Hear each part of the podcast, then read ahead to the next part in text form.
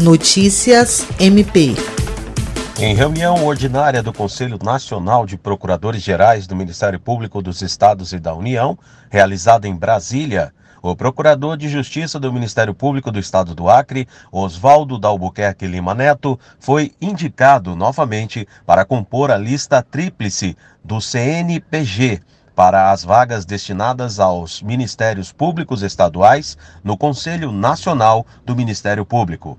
A Procuradora-Geral de Justiça do Ministério Público do Estado do Acre, Cátia Rejane de Araújo Rodrigues, que na ocasião também tomou posse no cargo de vice-presidente do CNPG para a região norte, disse que a indicação representa mais uma conquista, não só para o conselheiro indicado, mas para todo o MP acriano.